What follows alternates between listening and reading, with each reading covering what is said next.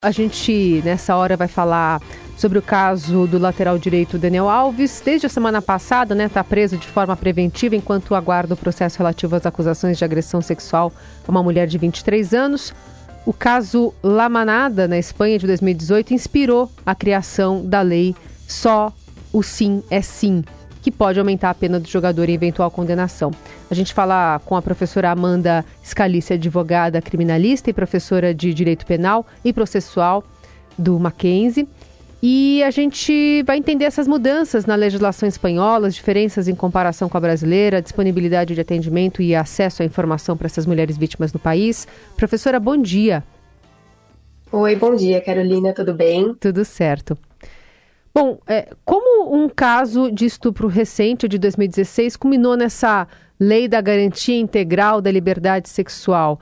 E a partir de quando ela entrou em vigor e como essa existência né, desse, desse, dessa, dessa nova lei é, acabou sendo crucial para esse caso do Daniel Alves? É, bom, essa lei, né, como você mesmo disse agora na apresentação, ela foi aprovada é, na Espanha em outubro do ano passado, outubro de 2022, e teve como motivação esse caso conhecido como La Manada, né, que ocorreu em 2016, é, que num primeiro momento teve um julgamento que as pessoas no geral entenderam como injusto porque a pena era muito baixa, né? Então, só para explicar, antes na Espanha funcionava mais ou menos como aqui no Brasil. A lei previa é, os crimes sexuais, né, fazia uma divisão entre o abuso e a agressão sexual. Então, o abuso seria é, um, um, ato sexual ali que não que não fosse consensual, mas que não envolvesse violência, e a agressão sexual é, seria esse ato com violência, né? Então, forçar a prática do ato sexual com violência.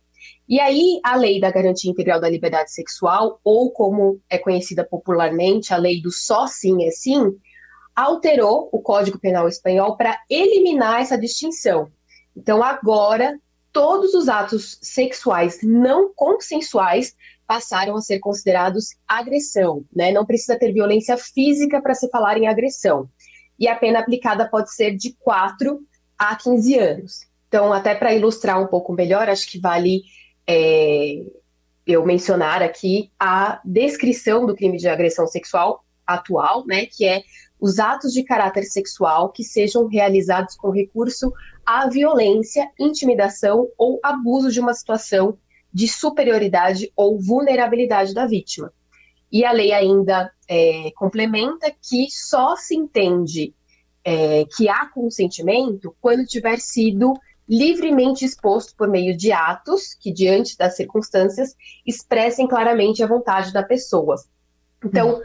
é, né, como eu mencionei para vocês, essa é uma diferença em relação à legislação brasileira atual. Né, por mais que a gente tenha é, o, o, crime de estupro, né, que é constranger alguém mediante violência ou grave ameaça, tanto a ter conjunção carnal como a prática de qualquer outro ato libidinoso, qualquer outro ato de cunho sexual, a gente ainda tem essa diferenciação como acontecia na legislação espanhola, porque a gente tem um outro crime com a pena bem menor, que é o de importunação sexual, que é a prática né, desse ato, de qualquer ato libidinoso contra alguém, mas somente sem é, o consentimento.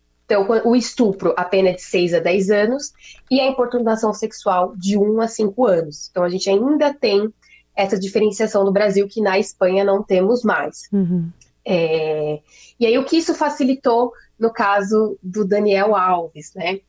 É, isso, acho que em qualquer caso, mas o dele foi o primeiro caso de repercussão que envolveu alguém famoso, né, com a aplicação dessa nova lei, por isso que é um caso emblemático da Espanha até, é, facilita no sentido de que não há muita margem para interpretação e para questionamento da conduta da vítima, né? Então, quando a gente não tem é, uma boa delimitação do que é o consentimento, né? De que o simples fato de não ter, o simples não, né? Mas o fato de não ter o consentimento já constitui uma agressão, já se entende como uma violência contra a vítima não abre muita margem para interpretação em relação a uma postura da vítima, né, a, a, ao contexto ali da situação.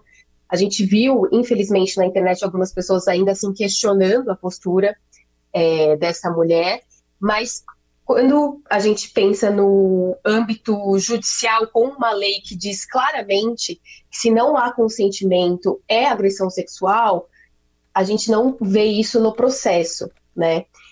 Que é infelizmente o que a gente tem enfrentado no Brasil em muitos casos de, de violência sexual, é, essa tentativa de, de diferenciação e como a nossa lei não tem uma definição clara do que é consentimento, que não é consentimento, que a falta de consentimento já constitui é, uma agressão sexual, tem muito questionamento aí por parte dos operadores do direito. Então, em muitos processos, a gente tem que lidar com é, essas discussões que, a meu ver, são desnecessárias e é uma perpetuação da violência contra a vítima. Hum.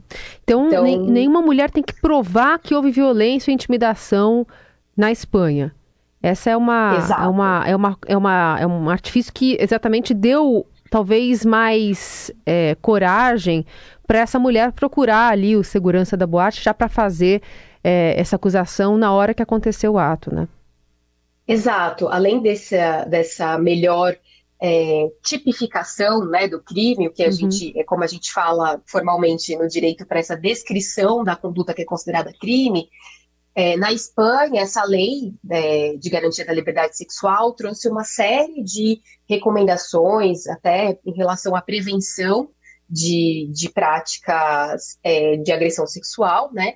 E também há um protocolo muito famoso, né, que tem se discutido muito lá, né, o protocolo não, no calem, que é não, não, não calem, né, não, não, não calem essas vítimas, que foi adotado nesse caso. Até muita gente, né, muitos especialistas espanhóis têm afirmado que é, foi justamente a adoção desse protocolo pela boate em que ocorreram os fatos que possibilitou é, uma ação tão rápida das autoridades públicas, né? Então, pelo que se entende dos relatos registrados publicados até agora, é, a reação dos seguranças foi até espontânea, né? Então, eles viram ali a situação e já identificaram que era um possível caso de, de agressão, tomaram todas as medidas é, necessárias, né, tanto de acolhimento da vítima, isso é muito importante, porque é algo que tem nesse protocolo, que a prioridade tem que ser o acolhimento da vítima, como de preservar ali possíveis provas e acionar as autoridades. Então, é, esse protocolo ele tem esse destaque não só des, desses princípios que envolvem o acolhimento da vítima, mas também é, da, do papel dos funcionários desse tipo de estabelecimentos, né? como eles devem agir. Né? Eles são treinados para prevenir e identificar a violência sexista nesses ambientes. Hum. E pela experiência que você tem, apesar né, dessa repercussão é, acabou sendo mundial, né, por conta desse caso envolvendo o Daniel Alves, há algum movimento dentro do direito? É, a gente sabe que na Espanha houve uma comoção da população, das mulheres que foram às ruas, ficaram indignadas com o julgamento que aconteceu por lá. Há algum movimento que começa a ser é, visto aqui no Brasil para alguma alteração dessa lei, para ficar é, mais fácil também de ter esse contato com uma legislação mais é, contundente contra, as, contra esses agressores? É, no momento, a gente não pode dizer em um movimento organizado, né, que é, tenha algum caso que mobilize as pessoas para tentar uma alteração legislativa, né? O que a gente vê é muito um trabalho ali, caso a caso, é, do, dos próprios operadores, das operadoras do direito, uhum. que identificam esse tipo de diferenciação é, nos casos e tentam lutar contra isso, né? Mas, como eu disse, como a gente não tem uma lei muito clara até o momento, a gente enfrenta alguma dificuldade aí na, na interpretação é, das pessoas que aplicam a legislação. Então, eu acho que é uma discussão, até inclusive esse caso que trouxe essa discussão, uma discussão que está sempre é, em pauta, e acho que a gente pode, é, nos próximos anos aí ser alguma alteração nesse sentido, né? Eu acho que a mudança cultural está vindo e isso deverá refletir na lei. Essa, a professora Amanda Scalice, advogada criminalista e professora de Direito Penal e Processual e Processo Penal do Mackenzie, da ESEG, conversando conosco aqui no Jornal Dourado. Professora, muito obrigada pelos esclarecimentos. Viu uma boa sexta-feira. Muito obrigada, Carolina. Boa sexta-feira.